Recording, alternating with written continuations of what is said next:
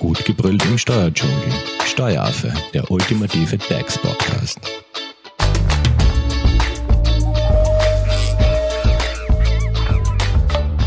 Hallo und herzlich willkommen beim Steueraffen. Steuertipps zum Jahresende. Wer kann sie nicht gebrauchen? Immer gegen Jahresende machen wir uns ja Gedanken, um vielleicht noch den einen oder anderen steuerlichen Vorteil zu nutzen oder um generell Steuern zu sparen. Aufgrund der im Jahr 2022 zahlreichen neuen Regelungen, wie beispielsweise, wir haben ja informiert über die ökosoziale Steuerreform oder auch die Steuerungsentlastungspakete, empfiehlt es sich besonders, rechtzeitig vor dem Jahresende noch so einen Steuercheck, nennen wir es mal so, zu machen und sich folgende Fragen zu stellen. Wurden alle Möglichkeiten legaler steuerlicher Gestaltungen wirklich genutzt und nichts übersehen? Was ist vor dem Jahreswechsel noch unbedingt zu erledigen? Denn wie ihr wisst, am 32. Dezember ist es jedenfalls zu spät. Um euch einen Überblick über, äh, sage ich mal, so Steuertipps für Unternehmerinnen und Unternehmer zu geben, habe ich mir den Experten ins Studio geholt. Er ist Steuerberater bei der Hoferleitinger Steuerberatung und ich begrüße recht herzlich Michael Geilberger. Hallo. Hallo. Michael, ähm, Steuertipps für Unternehmer. Wo kann man anfangen oder was sollten sich Unternehmerinnen und Unternehmer jetzt noch vor Jahresende ähm, anschauen, beziehungsweise wenn sie jetzt noch was investieren wollen? Thema Investitionen. Hast du da den einen oder anderen Tipp für uns? Naja, beim Thema Investitionen äh, muss man mal wissen, dass es eine sogenannte degressive Abschreibung gibt. Das heißt also, für nach dem 30.06.2020 angeschaffte oder hergestellte Wirtschaftsgüter kann die Abschreibung mit einem unveränderten Prozentsatz von bis zu 30 Prozent vom jeweiligen Restbuchwert erfolgen. Das nennt man dann die degressive Abschreibung. Was ist da jetzt der Unterschied zur normalen Abschreibung? Ich glaube, da hat man immer diese Nutzung, Nutzungsdauer. Bei der normalen darf... Abschreibung mhm. wird auf die Nutzungsdauer aufgeteilt und bei der degressiven Abschreibung habe ich eben immer 30 Prozent vom Restbuchwert. Da muss man dann auch ein bisschen aufpassen, weil irgendwann einmal wird man auch wechseln müssen. Man kann einmal wechseln, nämlich von der degressiven zur linearen Abschreibung. Das wird irgendwann einmal notwendig sein, weil irgendwann einmal wird die lineare Abschreibung nämlich dann höher sein als die degressive. Okay, und kann man äh, quasi alle Wirtschaftsgüter degressiv abschreiben oder gibt es da bestimmte Ausnahmen? Es gibt auch Ausnahmen, äh, zum Beispiel Gebäude und andere Wirtschaftsgüter, die einen sogenannten Sonderabschreibungssatz unterliegen. Okay, ich glaube, da werden wir jetzt zwar nicht näher eingehen, aber ja, merken Dann wir uns. zum Beispiel Kfz. Mhm. Ausgenommen sind wieder E-Fahrzeuge oder auch unkörperliche Wirtschaftsgüter, die nicht in den Bereichen Digitalisierung zum Beispiel zuzuordnen sind. Gebrauchte Wirtschaftsgüter sind ebenfalls ausgenommen oder auch Anlagen zur Förderung, Transport oder Speicherung oder Nutzung von fossilen Energieträgern. Okay, ähm, bleiben wir vielleicht gleich bei der Abschreibung. Du hast ähm, kurz Gebäude erwähnt. Ähm, Gibt es da auch vielleicht den einen oder anderen Tipp? Also bei den Gebäuden ist es so, dass auch für Gebäude es sowas wie eine beschleunigte Abschreibung gibt, und zwar für Gebäude, die nach dem 30. Juni 2020 angeschafft oder hergestellt worden sind, ist eine beschleunigte AFA vorgesehen.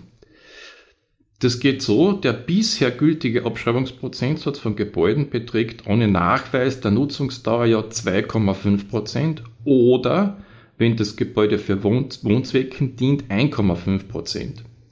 Und im Jahr der erstmaligen Nutzung kann man dann das Dreifache äh, des bisher höchstzulässigen Satzes, das heißt also 7,5 Prozent oder eben 4,5 Prozent bei für Wohnzwecke überlassene Gebäude und im darauf folgenden Jahr höchstens das Zweifache, also 5 Prozent bzw. 3 Prozent als Abschreibung nutzen und ab dem zweitfolgenden Jahr erfolgt dann die Bemessung wieder nach den normalen Sätzen. Perfekt, Michi, du hast ja auch erwähnt, dass es da ähm, eine Halbjahresabschreibung gibt. Macht die jetzt auch noch Sinn? Ja, natürlich.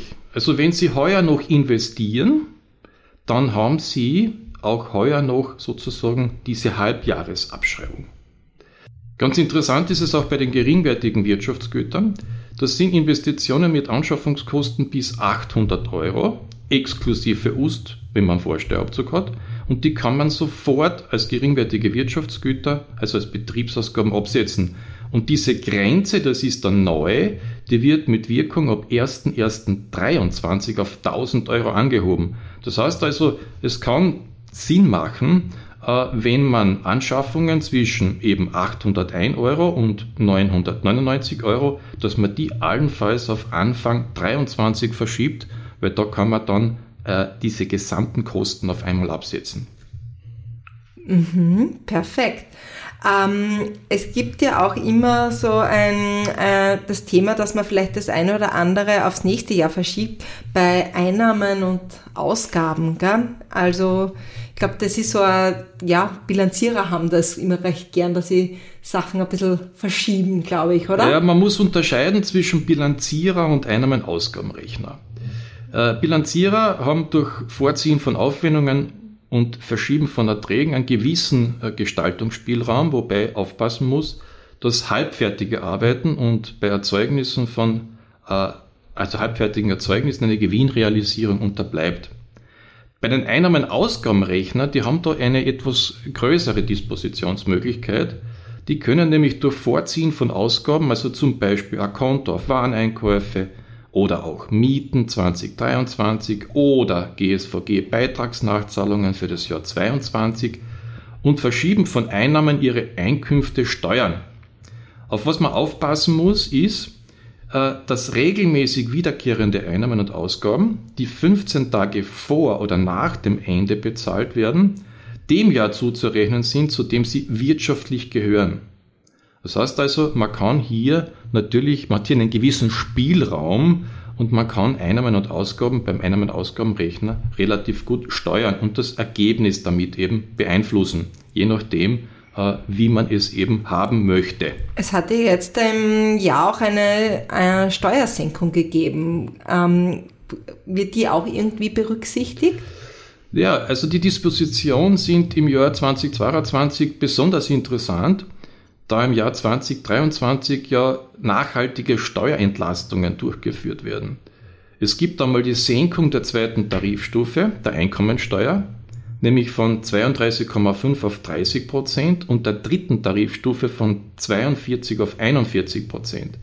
Dann gibt es weiters die Abschaffung der kalten Progression, das war auch immer wieder in den Medien zu hören, und es gibt darüber hinaus eine Senkung der Körperschaftssteuer nämlich von 25 auf 24 Prozent. Das heißt also, äh, diese Steuersenkungen führen in der Regel dazu, dass Ausgaben, sofern mit Gewinnen verrechenbar, im Jahr 2022 bzw. Einnahmen eigentlich möglichst im Jahr 2023 verwertet, verwertet werden sollen. Eine Ausnahme dazu kann natürlich die Investition in klimafreundliche Anlagegüter darstellen, und zwar deswegen, weil es dafür ab dem 01.01.2023 einen sogenannten Investitionsfreibetrag geben wird. Du bist auf der Suche nach einem Steuerberater? Dann bist du bei Hofer Leidinger Steuerberatung gut aufgehoben. Nutze jetzt die Möglichkeit eines kostenlosen Erstgesprächs. Denkbar machbar. Mehr dazu unter www.hoferleidinger.at. Steuertipps zum Jahresende betreffen ja nicht immer nur Einnahmen, Ausgaben, sondern auch Verluste. Michael, wie gehen wir mit Verlusten um? Ja, also es sollte äh, jeder sich einmal vergewissern, äh, ob noch äh, sozusagen Verlust, offene Verlustvorträge aus den Vorjahren äh, vorhanden sind. Was bedeutet das? Vortragsfähige Verluste können bei der Körperschaftssteuer äh, grundsätzlich nur mit 75 Prozent des Gesamtbetrages der Einkünfte verrechnet werden. Ausgenommen von dieser 25-prozentigen Mindestbesteuerung sind unter anderem Liquidations- und Sanierungsgewinne sowie Gewinne aus der Veräußerung von Teilbetrieben und Mitunternehmeranteil.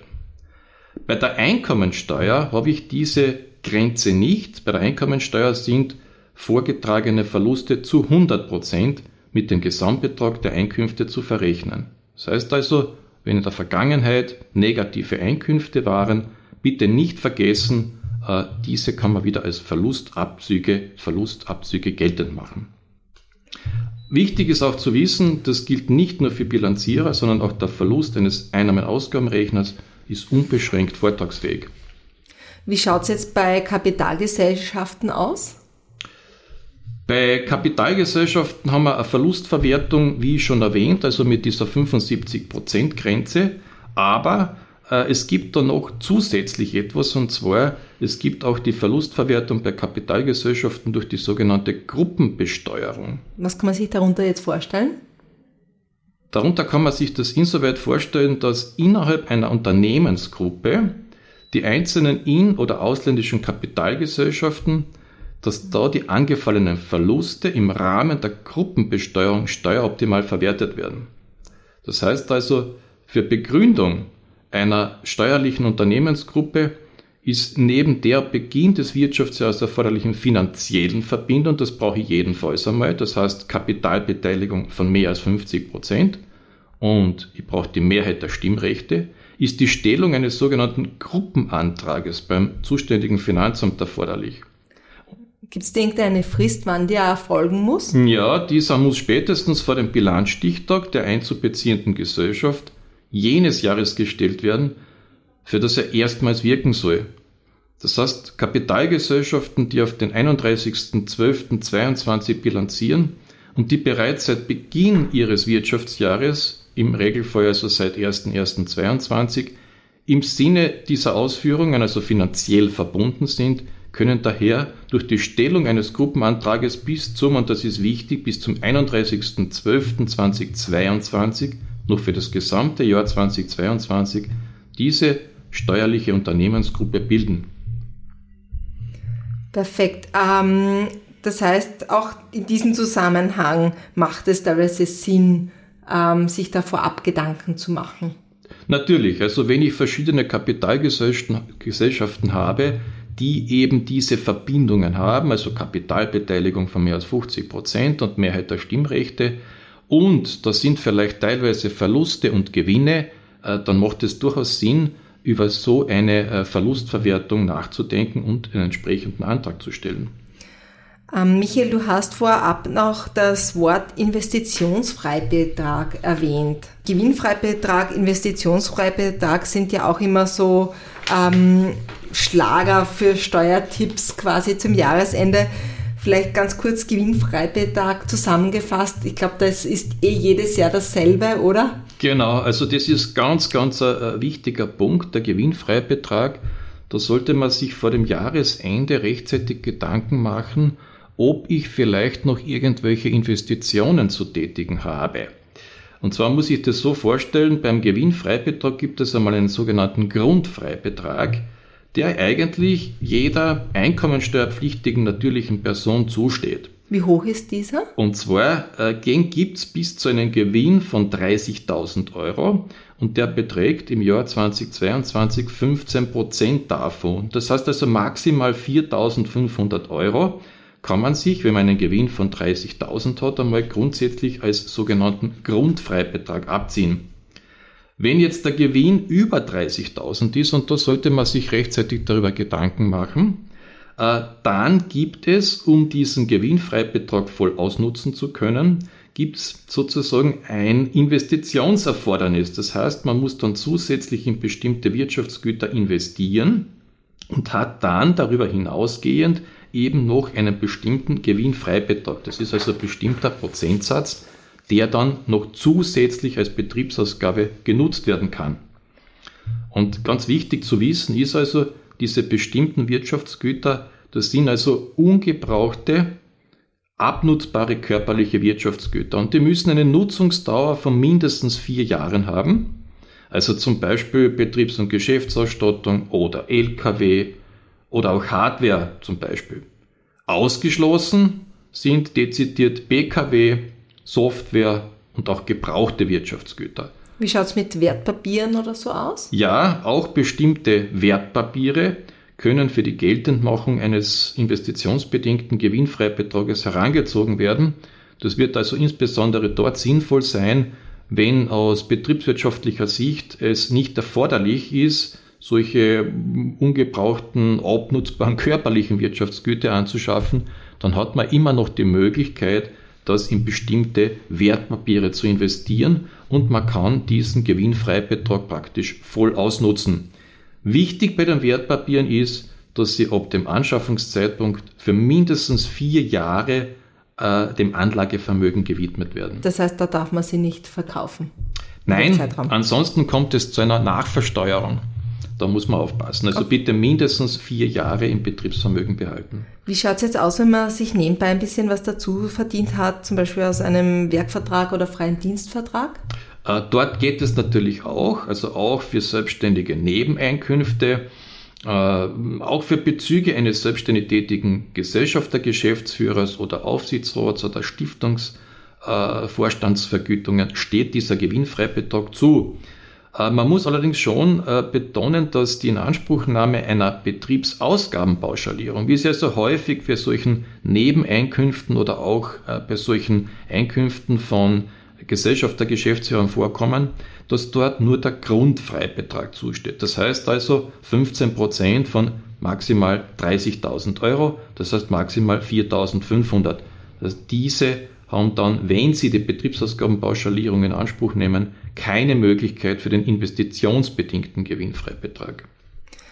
Ähm, wir haben auch jetzt noch vorhin den Investitionsfreibetrag erwähnt, also sprich, da geht es jetzt um Investitionen. Worauf muss man da achten? Genau, also der Investitionsfreibetrag, der ist neu ab dem Jahr 2023 und zwar für nach dem 31.12.2022 angeschaffte oder hergestellte Anlagegüter kann ein Investitionsfreibetrag geltend gemacht werden.